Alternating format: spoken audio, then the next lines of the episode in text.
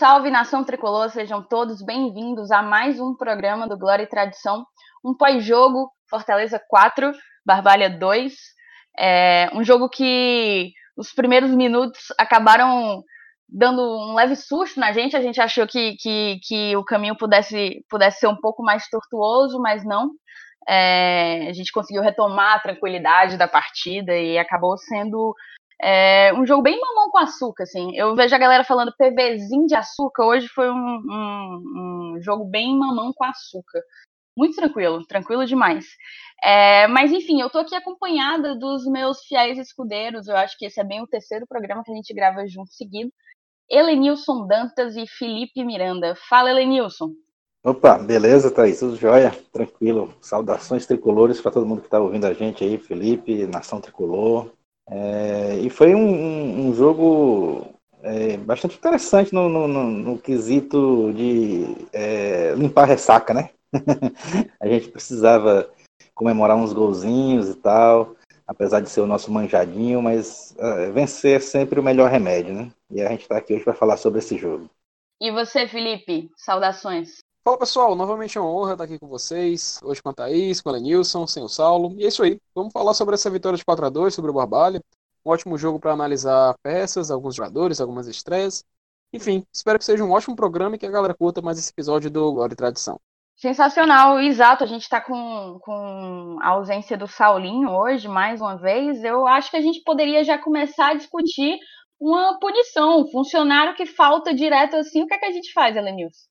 Ressaca medonha, essa não tem fim, não, né, mano? Rapaz, tá. O, homem, tá, tá o homem se amofinou mesmo.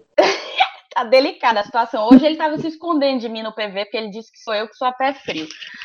É, mas, enfim, não vou nem comentar isso, porque o homem é cheio da superstição, cheio da zica. Mas, enfim, antes da gente começar a falar do nosso jogo, eu queria pedir e lembrar a você, querido ouvinte, que curta as nossas páginas nas redes sociais, curta é, a gente, curta o Glória e Tradição nos agregadores de podcast. O próprio Spotify ele tem a opção para você seguir o Glória e Tradição e passar a ser notificado sempre que a gente lançar um programa novo. Se eu não me engano, o Google Podcast e o Apple Podcast também tem algo, uma ferramenta semelhante. Então, curte a gente por todos os lugares.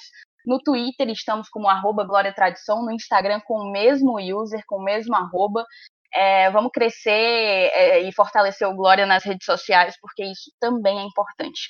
Se inscreva também no nosso canal do YouTube, a gente está por lá, um pouco em déficit para atualizar os programas por lá, mas vamos tentar ser mais celery com isso. A gente ainda está se adaptando a essa nova plataforma. E para finalizar os recadinhos do coração antes do programa, a gente vem aqui te pedir para ser padrinho, apoiador do Glória e Tradição. O Glória e Tradição inaugurou esse ano, em 2020, um financiamento coletivo e recorrente, e a gente tem um grupo de padrinhos que já está indo para quase 45 pessoas, eu acho que tem 43 atualmente. A gente tinha a meta de completar 50 até o nosso aniversário de um ano, que é em julho apenas. Eu acho que a gente vai bater a meta um pouco antes, um pouco antes. Quando a gente bater a meta, aí a gente dobra a meta, né? Vai nesse ritmo. Mas eu já agradeço desde já a todos os nossos padrinhos que estão ouvindo aqui a gente nesse momento. E se você tiver interesse de saber um pouco mais sobre o nosso, o nosso financiamento coletivo, visita apoia-se barra Glória e Tradição, ou então a nossa página no PicPay. Os dois sites estão na descrição desse programa. Mas vamos lá, vamos falar de Fortaleza e Barbalha. Felipe, vou passar a bola para você. Me conta o que é que tu achou desse jogo de hoje no PVzinho. Pois bem, Thaís. Uh, eu achei um bom jogo, sabe? Foi um jogo que deu para analisar bastante coisa, tirar bastante conclusão de, várias, vários detalhes, desde formação a testar alguns jogadores, enfim. Uh, trazendo um breve resumo da partida, é, o jogo começou até que movimentado. É, principalmente eu até destaquei aqui o Tinga, que eu gostei bastante do começo da partida, se mostrando presente, etc. Só que logo aos seis minutos, o Nenê Bonilha perdeu a bola e deu a chance perfeita para o Barbalha abrir o placar. Confesso que fiquei surpreso, não sei como estão os amigos aqui da mesa, mas é, nesse início de jogo, o Fortaleza me, me, pareceu, pelo menos foi a interpretação que eu tive, ainda um pouco de ressaca do jogo da quinta-feira. Mas enfim, é, o Fortaleza então continuou errando bastante no começo da. Eu, eu acho que o, que o Nenê Bonilha salvou o jogo, cara. Eu, aquele, aquele golzinho do, do Barbalha foi que fez a gente. É, tor tornou pra gente o jogo mais difícil, né? A gente tinha ideia sempre um jogo fácil, né? Mas aí você começa com um placar de 1 a 0 contra, já, já começa a, a, sentir as dificuldades do jogo, e aí pode ser até que esse gol do Boninho aí tenha tornado o jogo bom. Esse jogo bom que você falou no começo, talvez tenha sido por causa disso aí. É, com certeza, concordo. Acho que até pode ter servido para acordar né, o, o time. É, enfim. É uma boa observação, Felipe. Também vou te interromper, desculpa. Mas porque a gente vem conversando há um certo tempo da, da falta de ritmo do Nenê ainda, né? É, eu sei que é um pouco mais delicado para quem é banco, para um jogador reserva, adquirir ritmo de jogo, adquirir é, um desempenho, como é que eu posso dizer, sólido, um desempenho é, regular, uma regularidade, mas a gente vem sentindo uma certa dificuldade do Nenê engrenar, é, como ele já engrenou aqui em outros, em outros momentos, né? E, de fato, o primeiro tempo dele completamente diferente do segundo. Eu acho que você ainda vai comentar sobre essa reviravolta que ele deu na partida, mas é, de fato aquilo ali foi nitidamente uma, uma falta de atenção, uma falta de um time que ainda não tinha entrado muito no jogo, justamente talvez pelo que Elenilson falou, de parecer ser uma partida muito fácil, uma partida que a qualquer momento o Fortaleza poderia definir. Então, por essa perspectiva, pode ser que tenha sido interessante para o time acordar e, e, querer reagir, até porque, lembremos, a gente estava com praticamente todo, todo o time mudado, né, modificado. É, o Rogério optou por entrar com as reservas hoje. Então, eu acho que influencia a falta de entrosamento e a falta mesmo de talvez concentração, até porque o, o, gol do Barbalha foi, o primeiro gol do Barbalha foi ocorreu logo nos primeiros minutos do primeiro tempo, né? Pois é, concordando. Inclusive, até leva um questionamento, tipo assim, o Rogério teve a intenção, né, de escalar alguns jogadores que não vinham atuando, mas também ele manteve algumas peças que são consideradas titulares, como, por exemplo, o Felipe Alves, né, é, mas enfim. Continuando, a, o Fortaleza seguiu errando alguns passes curtos, é, inclusive, eu notei o Carlinhos sendo bastante acionado pelo Paulão. Paulão que eu sou fã do Paulão, confesso, eu gosto bastante. Inclusive, para mim, ele é titular no, no, lugar junto do Quinteiro, que inclusive são dois titulares que atuaram hoje.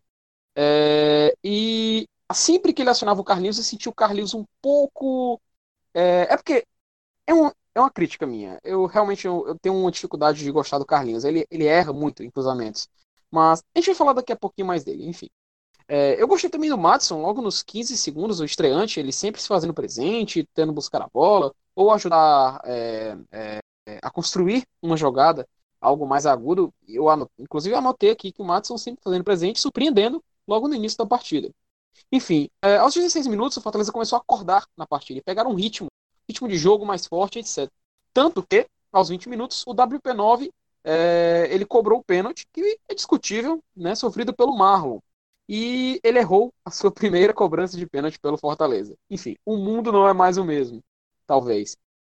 É, com isso, o Fortaleza quanto se viu obrigado... Quanto a esse pênalti perdido do Wellington Paulista, eu acho que toda a torcida do Fortaleza estava esperando esse dia chegar. Eu, inclusive, tuitei isso, tipo, estávamos ansiosos por esse momento, porque eu já estava começando a achar que o homem não perde pênalti de jeito nenhum. Estava achando já um, um fator sobre-humano. Então, que bom que bom que ele perdeu em um jogo sem importância, mas serviu. Ele só perde quando não, só perde quando não faz falta. É, exatamente. Que, se, que continue dessa forma. Mas hoje a gente descobriu que o Wellington Paulista erra pênalti também. Sim, sim. É, foi, ainda bem que foi contra o Barbalha, né? a verdade, é, concordo com vocês, a verdade é essa. Uh, enfim, o Fortaleza então se viu obrigado a forçar mais em busca do, empate. O Juninho, inclusive, passou a se esforçar mais e mais e arriscar de fora da área. É, com isso, o Barbalho até que começou a ganhar um certo espaço aos 30 minutos. Porém, em, aliás, inclusive, o Nenê Bonilha, com essa, esse esforço maior do Fortaleza, começou a, a tentar se destacar. Tanto que ele quase marcou um chutão de fora da área. É assim, não é a jogada ideal, mas mostrava como estava difícil furar a defesa do Barbalha. Inclusive, o Bonilha, aos, eu notei que por volta dos 33, 34 minutos, ele passou a dar alguns passes mais arriscados, quase perdendo a bola em alguns lances. Mas é, eu meio que acho que isso é necessário. Afinal, a gente estava buscando o resultado, então é natural que o jogador tente esse, essa, essa jogada mais arriscada, é, que pode possivelmente dar a bola ao adversário, como ocorreu no gol do Barbalho. Mas enfim. É, o Fortaleza, então, em um momento de pressão, é, foi totalmente para cima do Barbalha e a bola sobrou para o Juninho, que ele chutou, a bola desviou no Wellington Paulista, mas esse desvio foi, foi intencional. Você pode, inclusive, acompanhar os melhores momentos da partida, você vai ver no replay que o Wellington Paulista foi com intenção de desviar a bola, tocou nela e entrou no gol. Inclusive, no primeiro momento, o gol foi dado para o Juninho, mas depois foi naturalmente é, marcado corretamente para o Wellington Paulista. Espero que agora, com, essa, com esse gol, ele tenha matado a seca e agora parte, passa a fazer mais gols, gols, gols, gols, etc. Enfim, uh, o Tinga seguiu ativo no campo ofensivo, isso eu gostei bastante do Tinga hoje. eu vi pessoas até algumas criticando, mas pelo contrário, eu gostei bastante do Tinga, sempre se mostrando ativo. E aos 43 é, minutos da primeira etapa, já, a gente já pode fazer uma, uma análise positiva do Madison. Eu até peço que os dois amigos aqui, membros da mesa, compartilhem da, da, do julgamento eu vou fazer agora. Porque sempre que ele pegava a bola, ou ele passava, ou ele construía, ou ele finalizava. E isso talvez seja uma ótima opção para o Fortaleza colocar no banco de reservas, pois é um jogador rápido, um jogador driblador, lembra muito o Marcinho quando chegou no Fortaleza em 2018, mas talvez possa estar surgindo uma ótima opção. Talvez para o banco, obviamente, mas quem sabe futuramente ser titular. Inclusive, eu, gostaria de ouvir a opinião de, dos dois amigos aqui da mesa. O que vocês têm a dizer sobre o Madison hoje? Pois é, eu vi até na coletiva do, do Rogério, agora ele falou sobre o Madison, né? Fizeram uma pergunta sobre a estreia dele. E ele até comparou com o Marcinho mesmo. Ele disse assim, rapaz, lembrou muito o, o Marcinho a primeira vez que chegou aqui, né? tentou decidir alguns lances sozinho, não soltava a bola, não sabia o tempo certo de soltar a bola. Aí ele disse, mas muito parecido e, e, que é uma coisa plenamente ajustável, né? Assim como ele fez com o Massinho, que faltava só ele é, se encaixar melhor no, no, esquema de jogo, né? Que isso era natural, o cara tinha jogado a primeira partida agora. E, e mas pelo que eu entendi do Rogério, ele, ele gostou muito do, do, do Madison, né? E, inclusive fez essa comparação, como assim, cara, quem sabe, né, a gente é, tanto precisava de mais um atacante né, pelos lados, né, é, agora a gente achou um, apesar de que o Rogério ainda também completou na entrevista de que ainda falta mais um, ou quem sabe até mais dois, né, para poder deixar o, o, time do jeito que ele quer, com relação a elenco, né, porque é, uma, é um setor em que ele utiliza muito né, os atacantes de lado. E você, Thaís, o que, que você achou da estreia do Madison? Então, Felipe, eu, ach... eu fui surpreendida, na verdade, desde o início, é... eu encarei o Madison como uma aposta muito certeira do, do, da diretoria, porque logo quando o Madison foi, foi anunciado pela imprensa, é... a gente recebeu um feedback muito positivo da torcida do Corinthians, né? é, a grande maioria dos comentários sobre o garoto eram de torcedores do Corinthians falando que, lamentando a saída do Madison, porque o, o Madison já tinha demonstrado algum tipo de, de talento lá no time paulista. E eu fiquei surpresa com a desenvoltura dele para um primeiro jogo. Tudo bem que é um jogo de campeonato cearense, de um nível técnico mais baixo do que as outras competições que a gente está disputando, mas eu achei o, o, o Madison muito desenvolto. É, falta, claro, um pouco de entrosamento com o restante do time. Ele acabou de chegar, foi. foi Só tem 20 anos, né?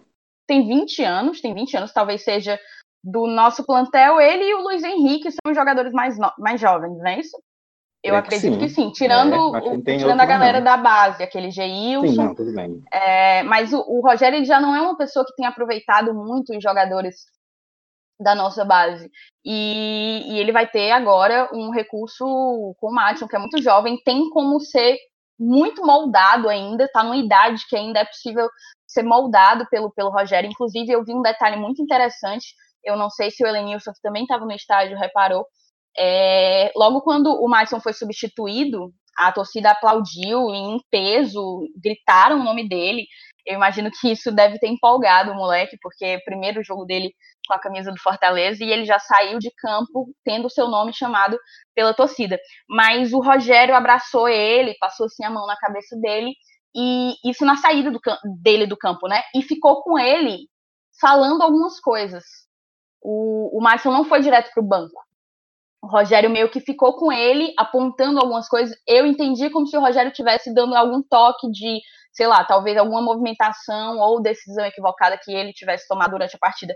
Mas o que eu senti foi um, uma aprovação realmente do Rogério é, diante do, do, desempenho dele, que veio a ser confirmada na coletiva de imprensa, onde o Rogério expressamente se disse satisfeito com a estreia do Madison. Eu acho que é um jogador que pode nos surpreender ao longo da Série A. É isso que eu espero, é isso que ele, que, que olhando friamente apenas a estreia dele hoje, é, promete. Então eu espero que o moleque se desenvolva com o nosso técnico, que tem, enfim, a gente sabe a competência que o Rogério tem para não só recuperar jogadores, como formar, digamos assim, né? É, aprimorar jogadores que, que estejam passíveis desse tipo de, de aprimoramento.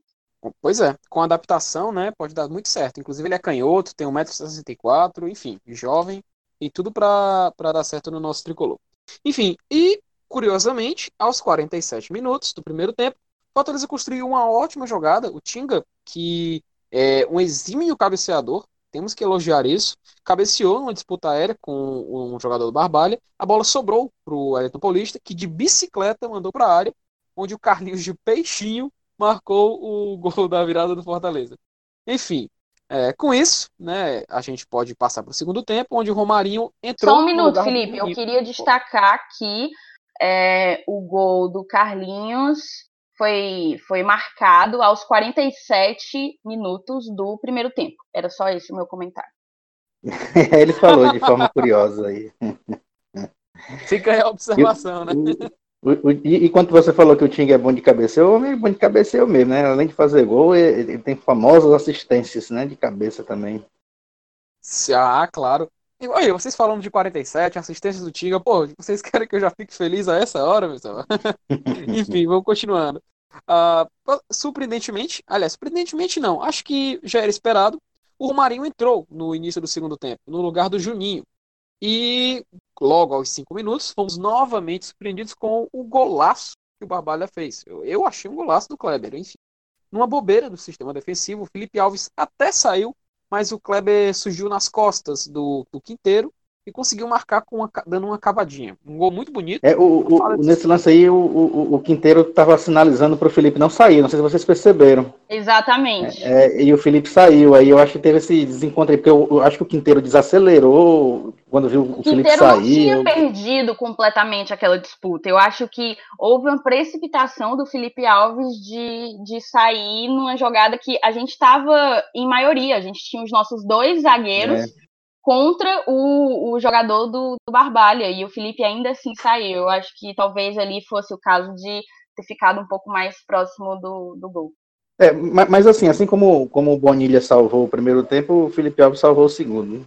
Talvez ele tenha dado um gásinho para nós aí no segundo tempo. pois é, foi, foi evidentemente talvez uma falha também do Felipe Alves, mas é, o sistema defensivo geral meio que ficou confuso naquele lance. Mas enfim, é, seguindo em frente, aos 10 minutos, o Fortaleza novamente chegou bem numa cabeçada do Paulão, que é outro jogador que é muito bom de, no jogo aéreo. E, e o Sergião, goleiro do Barbalha, fez outra defesa. Seguindo nisso, o Tinga, que como já ressaltamos é muito bom de cabeça, marcou após um cruzamento do Ederson. E fiquei muito feliz porque eu particularmente sou fã do Tinga e ver o cara que com a gente desde 2015, depois retornou, é uma felicidade minha pessoal, pessoal, e ver o Tinga marcando gol e se destacando. Mas enfim, aos 15 minutos, o Matson cobra escanteio. É, ele cobrou para a entrada da área, o Nenê Bonilha recebeu na intermediária. Que chute para se redimir, hein? Marcando o placar, 4 a 2 Inclusive, é, acho que, se não me engano, vocês podem me confirmar. Esse foi o primeiro gol do Nenê Bonilha com a camisa do Fortaleza? Vocês sabem informar? Não, ele fez um na Série B, 2018. Mas foi o primeiro gol dele após o retorno dele ao fim. Ah, sim, né, nessa segunda passagem, sim.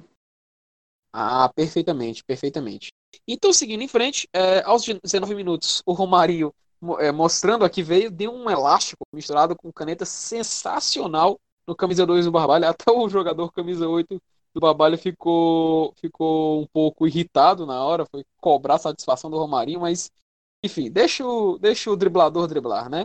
Continuando, o Fortaleza passou a dominar as ações, com destaque principalmente para o Ederson e para o Romarinho. Eu realmente gostei do Ederson. Eu vi algumas pessoas é, falando que não enxergaram uma boa partida dele, mas eu particularmente até que gostei do desempenho dele em campo. É, aos 25 era, minutos... Era, era, era, antes de você continuar, era isso que eu queria interromper para ver, cara, porque, é, inclusive, não sei se a gente vai, vai fazer a votação de melhor e pior, provavelmente sim, né? Mas, cara, ele era um dos candidatos para mim para ser pior em campo. Mas, assim, eu até conversei com outras pessoas lá que também disseram isso que você falou, tá? E porque a única coisa que eu vi o Ederson fazer em campo foi a assistência pro gol do, do Tinga, né? É, mas eu não vi ele participando de, ativamente de mais lances, mas sei lá, eu posso ter, ter passado despercebido. Mas aí, como você falou que também achou que ele jogou bem, eu já fico assim meio. Então, eu acho que fui eu que passei batido mesmo, mas eu não, eu não vi essas bolas todas no Ederson hoje, não. Não, eu também não vi. Eu acho que eu vou deixar isso para o momento dos destaques positivos e negativos. Tem toda a questão de estar voltando e ainda não ter recuperado também, o ritmo. Também. Mas para mim, é como a gente teve um, uma é meio difícil você dizer que um jogador jogou completamente mal num jogo de 4 a 2, né? Então a gente no máximo vai encontrar uns que não conseguiram acompanhar o desempenho dos outros. Para mim, é, o Ederson foi um dos que não conseguiu acompanhar o desempenho do, do restante dos companheiros de ataque, por exemplo. É, acredito que vocês é, devem estar corretos mesmo. É porque, na minha visão, eu não senti que ele comprometeu, sabe? Eu, eu tento enxergar com positivismo a participação, perdão, perdão, de forma positiva a participação do Ederson no, no jogo de hoje. Enfim, seguindo, o David, aos 25 minutos, entrou justamente no lugar do Ederson. E aos 26, o camisa 8 do Barbalha, por pouco, não quebrou a perna do Carlinhos. Aquilo ali foi um absurdo, porque foi uma falta não marcada, confirmando que a arbitragem já estava um pouco questionável no jogo, enfim, mas eu achei um lance completamente imprudente do camisa 8 do Barbalha. Ele que já havia discutido com o Romarinho antes, por causa do drible, foi lá e de forma desproporcional é, quase machucou de forma séria o nosso lateral esquerdo. Mas enfim. Não só, não só a árbitra não só não marcou falta, como ela não paralisou o jogo, mesmo com o Carlinhos caído. É, foi preciso que o Nenê Bonilha jogasse a bola porque ia passar batido completamente. E o que me causou uma estranheza ainda maior foi porque instantes depois, é, em uma falta que nós cometemos contra um jogador do, do Barbalha, que ela também não marcou a falta, é, o jogador ficou caído e não demorou para que ela se sensibilizasse com a situação dele e paralisasse o jogo, né? Então eu acho que também houve sim essa questão de um pouco de falta de critério, né? ao longo da arbitragem. Sim, sim, sim, é, concordo com você, Thais. E baseado nisso também, o jogo meio que passou a ficar um pouco é, meio que Fortaleza controlando, administrando, ficou parecendo isso. Inclusive, o Derley, como vocês já falaram, entrou no lugar do aplaudido Matson, que, como nós já conversamos, foi positiva a estreia dele. Enfim, aos 43 minutos, o Nenê Bonilha passou a dar uns bons passos em profundidade, inclusive o Derley deu uma ótima finalização de fora da área, surpreendendo a todos, até o coleiro do próprio Barbalho. E logo no final da partida, o David fez uma boa jogada, porém chutou para fora e com isso tivemos o fim da partida. Fortaleza 4, Barbalha 2. Uma volta de campeonato cearense após uma eliminação na Copa Sul-Americana, mas que valeu a pena. Uma vitória 4 a 2 para reanimar os ânimos e voltar a confiança para o nosso tricolor de aço. Massa, Felipe. Bem legal. É, antes da gente meio que concluir o jogo, é, Helene, você tem mais alguma coisa para acrescentar? Não, não, só a, a, a, felicidade de poder voltar ao PV, né? Apesar de do gramado não ser tão bom quanto o Castelão, e a gente Nossa, nota véio, isso, né? A bola é, ficava demais. Os é, até o Elton Paulista dominar. deixou de dominar uma bola, exatamente. O, o gramado atrapalha, mas assim, o sol na cara ali do pessoal do outro lado, né? A gente, a gente que já é coroa e tal, fica na sombra, mas é, eu senti saudade quando eu ficava ali, que era moleque, ficava com o sol na cara. Só não tem mais o cai duro, não tem mais o alambrado de arame. e nem a hora do pobre. Mas assim, deu para matar a saudade do PVzinho de açúcar. Fazia muito tempo que a gente não jogava lá como mandante, né? Fazia tempo mesmo que o Fortaleza não jogava lá como mandante. Eu não lembro qual foi a última vez. Mas deu para matar a saudade. foi divulgado o público de cerca de 11.500 pessoas, né? Achei estranho, né?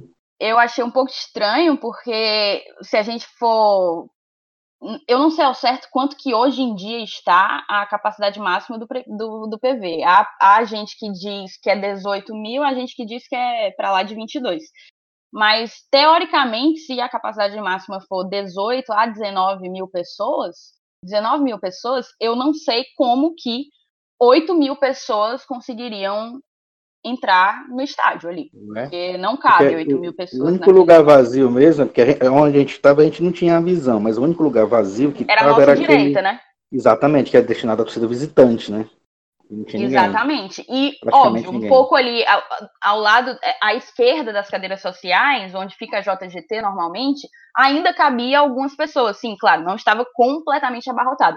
Mas longe de quase o dobro da, da, quase metade da capacidade, né? Verdade. Enfim, mas é antes da gente, antes da gente ir pro, pro para a eleição, digamos assim, dos destaques positivos e, e, negativos, eu queria comentar sobre uma percepção que eu tive e foi muito interessante de, de observar isso, considerando que a gente foi com um time bem, bem modificado. Se eu não me engano, vamos lá, quem era titular, é, na verdade, o Quinteiro era titular, mas não vinha jogando. Mas se a gente for pegar quem jogou contra o Independiente, só permaneceram Felipe Alves, Paulão, Juninho e só, não é isso? Quem entrou como titular? Felipe Alves, Juninho, é isso Eu mesmo. acredito que, que, que, só eles três. Não então, ataque ninguém no ataque ninguém e a, o Felipe também foi sacado. Os dois laterais não jogaram. O Tinga jogou, mas não, não entrou não começou, é. na partida. Exato, não começou. Então, um time bastante modificado, mas que teve uma versatilidade muito grande ao longo da partida. É, em vários momentos, o, o Rogério modificou a posição dos jogadores e a função de cada um dentro do seu esquema tático, óbvio, mantendo aquele padrão de 4-2-4 com a bola, 4-4-2 sem a bola. É, me chamou a atenção porque a gente começou o jogo com o Marlon na ponta esquerda e o Madison na ponta direita, o Elton Paulista como centroavante e o Ederson como segundo atacante. O Marlon, inclusive, que jogou muito bem, é, melhorou bastante, bastante. Eu acredito que o gol contra o Independente deu bastante confiança para ele e talvez estivesse sendo essa confiança que estivesse faltando para que ele, ele melhorasse o, o desempenho dele é, com a camisa do Fortaleza. O Rogério, inclusive, falou na coletiva que o Marlon jamais vai ser um Romarinho, um Oswaldo, um, um, jogador agudo, digamos assim, e com enorme habilidade individual no um contra um. Mas é um jogador extremamente esforçado que, se permanecer nessa pegada dos dois últimos jogos, tem tudo para agregar bastante é, na nossa composição de elenco, né? Considerando que o Marlon geralmente entra é, no decorrer das partidas. Mas foi assim que a gente começou. Só que com a mudança no intervalo, saiu o Juninho, o Juninho que, segundo a assessoria de comunicação do Fortaleza, sentiu um desconforto na coxa, mas nada grave. O Juninho saiu e aí entrou o Romarinho. O Marlon retornou para compor a volância com o Nenê Bonilho, ou seja, ele foi, ele voltou para a intermediária, para o meio campo, para preencher o meio campo do Fortaleza, e o Romarinho ficou na ponta esquerda, Madison permaneceu na ponta direita, o Elton Paulista e Ederson na frente. Aí veio a segunda substituição, a entrada do David no lugar do Ederson. O Ederson que, eu, como eu falei há pouco, eu achei um pouco apagado durante durante a partida. Acho que falta ritmo para ele.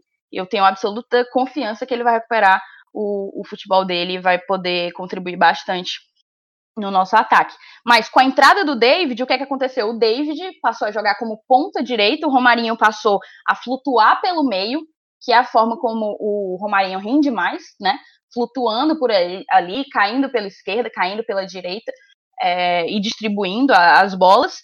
E o Madison saiu logo depois é, para a entrada do Derley. No momento em que o Derley entrou, o que é que aconteceu? o Derlei passou a fazer a dupla de volância com o Nenê Bonilha e o Marlon passou a atuar como ponta direita. Começou o jogo como ponta esquerda e terminou o jogo jogando como um ponta direita no lugar do Matson. Então, eu achei que houve várias mudanças é, no decorrer da partida, à medida como o Rogério ia mexendo, e o time não caiu de produção. Pelo contrário, ele manteve uma, uma a produtividade ao longo da partida. Para mim, o Barbalha não teve qualquer chance contra a gente. É, os dois gols, na minha opinião, foram gols achados e, e obtidos em falhas individuais do Fortaleza. É, para mim, nitidamente, principalmente aquele primeiro gol, foi, foi, foi um achado, até porque naquele momento da partida o Fortaleza dominava completamente, mas é, o Barbalha praticamente não ficava com a bola, pouco conseguia construir, pouco perigo conseguia oferecer ao, ao, à meta do, do Felipe Alves. Então eu achei que foi uma partida que poderia ter sido muito, muito, muito, muito tranquila e muito mais chata, digamos assim, entediante do que efetivamente foi. Acabou que, como você falou, Elenilson, os dois gols do Barbalha deram uma pitadinha de sal é, que faltava, talvez, naquela partida. Talvez se não tivesse tido os dois gols, tivesse sido uma partida bem insossa, né? Bem sem graça. Então, é isso. Eu acho que o que, o que fica do jogo de hoje é a capacidade de Fortaleza de, mesmo com um time alternativo, tudo bem, jogando um campeonato de menor nível técnico, mas mesmo com um time alternativo, conseguir manter um padrão de jogo semelhante ao do time titular e conseguir ter a versatilidade de mudar a posição dos seus jogadores sem perder é, a essência, né? Então, acredito que seja basicamente isso. Vamos então para a eleição dos destaques positivos e destaques negativos. Vamos começar com o positivo, que é mais fácil. Helenilson, para você, quem foi destaque positivo no jogo de hoje? É, eu podia citar aqui uns cinco ou seis candidatos que jogaram bem mesmo, mas eu vou ficar com um cara que, apesar de ter jogado só um tempo, mas foi muito intenso enquanto teve em campo, foi o Juninho. Acho que o Juninho acertou tudo hoje que tentou e ele foi muito intenso, participou muito do jogo e de forma efetiva eu voto no, no Juninho. Bom, uh, já o meu voto, eu vou é o seguinte, eu anotei aqui quatro nomes que eu achei que, va que valem voto para a partida de hoje. E eu fiquei preso em dois. Um é o Matson, eu gostei bastante da estreia do Matson, a ponto de escolher ele, como, na minha opinião, óbvio. Eu sei que a maioria dos nossos ouvintes, também acredito que o pessoal aqui da, daqui da nossa mesa pode discordar, mas eu gostei bastante do Matson. E o Juninho, até então, ele estava na minha lista, mas ele acabou saindo. E eu vou fazer uma justiça aqui, vou usar meu voto para fazer justiça. Eu vou escolher, como voto, o Marlon, melhor em campo. Eu sei que ele não foi, talvez, o melhor em campo, mas eu acho que ele merece, pelo esforço que ele fez hoje. É, ele está precisando de um elogio. O cara já vem numa ascensão que parte da torcida continua pegando o pé dele. Até fizeram piada, tipo, quando o Marlon faz gol, o time não se classifica. Quando o Marlon sofre pênalti, o pênalti não é competido, mesmo que seja o período da P9. Mas eu acho que ele merece um voto de melhor em campo, sabe? Sim, merece. É, Inclusive, a gente até percebeu que ele, até quando perdia umas bolas hoje, ele brigava e tal, não, não, e acabava até ganhando lateral, ganhando um tiro de meta a nosso favor, escanteio. Ou seja, ele, Sim. mesmo quando ele perdia a bola, ele recuperava, entendeu? Ele, ele não desistia. É um cara que realmente brigou. Hoje ele brigou e correu muito mesmo. É, é um voto válido, sim, com certeza. Pois é, por isso que esse é meu voto e eu acho que ele merece. Eu, então, portanto, meu voto de melhor em campo hoje é o Marlon. Sensacional, velho, sensacional. A gente até comentou isso no último pós-jogo do jogo contra o Independente, que há algum tempo atrás, se alguém chegasse para nós e, e dissesse que a gente estaria discutindo o Marlon como destaque positivo, a gente não acreditaria, né? Então, isso só mostra a ascensão que ele está tendo. E eu espero realmente. Eu, eu, tenho um amigo, Igor, ele acompanha o Glória, inclusive, um beijo para você, querido. É, e o Igor fala que o Marlon vai ser o Romarinho de 2020. E é tudo que eu quero. Tudo que eu quero é que ele consiga dar uma volta por cima, como o Romarinho conseguiu. Mas, enfim, vou agora ao meu voto. Isso. E vamos lá. Eu tenho várias menções. É aquela coisa, né? Quem vota em todo mundo não vota em ninguém. Mas eu queria, eu vou eleger um que para mim foi o melhor em campo, mas vou é, fazer algumas menções honrosas. Na verdade, são cinco menções honrosas. É, para mim, o melhor em campo foi Juninho, concordo com você, Lenilson. Apesar de ter jogado apenas um tempo, o Juninho já vem de uma partida espetacular, que para mim ele fez uma partida brilhante contra o Independiente, e hoje também é, ele foi o único, o único volante titular que jogou. O Felipe não, não, não foi a campo e conseguiu, conseguiu administrar bem o meio-campo, ocupar os espaços, conseguiu é, criar boas chances de chute de longa distância. É, em dado momento, a gente percebeu que essa arma poderia ser importante e de fato foi, né? O, o gol do. O próprio gol do, do, Wellington Paulista, que saiu de um chute de longa distância do Juninho, é, conta, como o próprio gol do, do Bonilha também. É, então, para mim, o Juninho merece ser eleito como o melhor da partida, mas outros também têm que ser mencionados aqui. O Marlon é um deles, sem sombra de dúvida. Ele está mais confiante, está conseguindo tentar um contra um, coisa que é, há um tempo atrás ele não, ele não arriscaria. O Madison fez uma brilhante estreia e para mim promete. É, o Paulão é um zagueiro que tem me surpreendido, inclusive talvez a melhor coisa que Zé Ricardo fez por nós sem sombra de dúvidas, além de ser um, um, zagueiro com um ótimo passe, uma ótima saída de bola, o Paulão ele tem umas chegadas ao ataque muito perigosas. Ele chega com muita força, com muito vigor ao ataque. Então, é, podem anotar, a gente vai ver ainda uns gols de cabeça do Paulão ao longo da Série A, viu? E não vai ser um só, não. Mas Carlinhos, Carlinhos, e aqui eu falo da sua implicância com Carlinhos, Felipe porque eu também tenho essa implicância. eu também tenho essa implicância. Só que eu acho que hoje foi uma partida realmente fora da curva para o Carlinhos. Ele jogou bastante, contribuiu bastante, estava bem agudo hoje, bem agudo, chegando, dando muita profundidade à, à, nossa lateral esquerda, inclusive uma lateral esquerda que estava sendo um ponto de, de vulnerabilidade do Barbalha, por várias vezes, tanto Marlon como o Carlinhos é, apareceram desmarcados. Então eu acho que ele contribuiu bastante na partida de hoje. E a minha última menção é a um cara que vinha fazendo uma partida muito ruim, mas conseguiu se recuperar, que foi o nosso centroavante, Wellington Paulista. É, ele não vem fazendo bons jogos pelo Fortaleza, eu acho que isso é um consenso entre nós. Não vinha fazendo uma boa partida, mas para mim é, se pagou no jogo de hoje, tipo, cumpriu o que precisava fazer, sabe? Eu acho, eu queria inclusive propor essa discussão para o nosso ouvinte. É, você que está ouvindo a gente agora, comenta tanto no Twitter ou, ou no Instagram, dá, uma, dá um feedback para a gente, porque em uma discussão no nosso grupo de padrinhos, um dos nossos padrinhos até comentou que, tipo, ah, é, diante da, do desempenho de hoje, eu não acho que o Rogério devia ter entrado com o Wellington Paulista contra o Independiente. Essa discussão já até perdeu um pouco do sentido, mas para mim o Wellington Paulista conseguiu terminar a partida com um desempenho muito satisfatório. Ele fez um gol, porque a bola do Felipe, do, perdão, do Juninho não ia para o gol, ela ia acabar saindo, então o, o, a intervenção do Wellington Paulista, a intervenção intencional, é, acabou sendo determinante. E ele deu aquele passe, aquela assistência de bicicleta cheia de classe é, para o Carlinhos meter para dentro. Então, eu acho que um gol e uma assistência de um centroavante tá, tá bem tá bem bacana, tá bem bacana.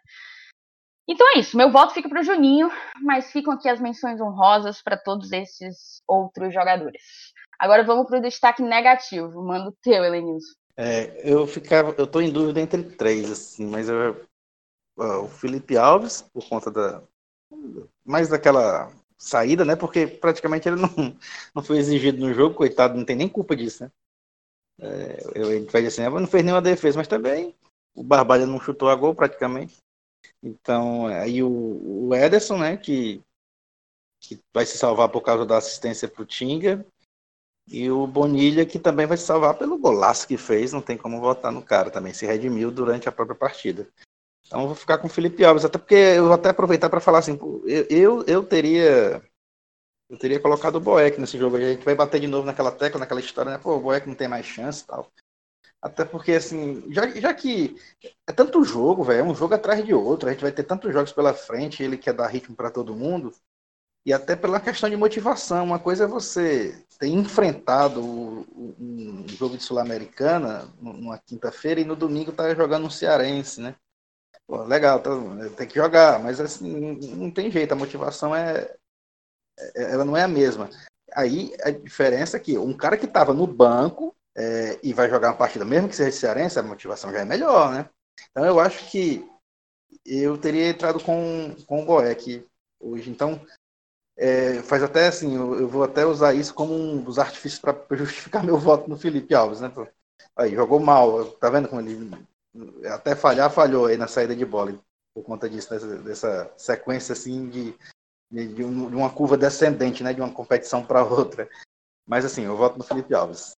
Elenilson, antes do Felipe falar o destaque negativo dele, é, o nosso tempo já está bem estourado para que a gente entre nessa discussão, mas eu acho uma discussão extremamente pertinente e que cabe ao Glória e Tradição, é, é, falar dessa disputa pela, pelo, pela vaga de goleiro, digamos assim. Né? Que fique claro que, para mim, o Felipe Alves é titular absoluto, mas eu acho, concordo plenamente, que para que você não perca um jogador por completo, para que você não perca o elenco, inclusive, para que você consiga administrar o, o, grupo com maior tranquilidade, você tem que dar a chance de todo mundo acreditar que pode vir a se tornar titular, entendeu? É, eu acho que é muito prejudicial para o psicológico de um jogador achar que não importa o que ele faça, ele não vai ter chances sequer contra o Barbalha. Então, concordo com você, talvez hoje fosse uma oportunidade de, de dar um, um de dar uma chance ao, ao Boeck, né? É, de dar minutos ao Boeck, é, até pela sequência que o, que o Felipe Alves está tá vindo, a gente vai jogar, se eu não me engano, sete vezes nos próximos 21 dias. É um número absurdo, mais ou menos assim. E, e eu acho que você não pode perder por completo um, um jogador, muito menos um jogador com a, o simbolismo que o Boeck tem perante o Fortaleza Esporte Clube e perante a nação tricolor. Então, talvez essa discussão a gente deva trazer em programas futuros. Fala aí, Felipe, voltando aqui para o destaque negativo, qual é o seu? Ah, bem, eu vou ser breve. É, concordo em tudo que o Elenilson falou, até no questão Marcelo Boeck, e também no mesmo voto. Felipe Alves, talvez pelo cansaço, é, questão de muitos jogos seguidos, enfim. Concordo em tudo que o Elenilson falou, também que você falou, Thaís, e vou ser breve. Eu volto também no Felipe Alves. Show, show. É, também para aproveitar o tempo estourado, eu vou discordar de vocês só para ser o, o, voto vencido realmente. O, Felipe, estamos em três, o Felipe Alves já é o nosso destaque negativo, mas eu vou votar no Ederson, porque, é, como eu falei ao longo do programa, para mim, entre os atacantes, os jogadores de, do setor ofensivo, ele foi o que menos produziu, digamos assim, apesar da assistência no gol do Tinga, né? é, para mim ele ainda está abaixo do que ele pode oferecer. Que a gente sabe que o Ederson é craque, então quando ele não consegue render como a gente espera, a gente pode dizer que, que, que ele está apagado, né? Digamos assim. Então, dois votos para Felipe Alves, um voto para Ederson.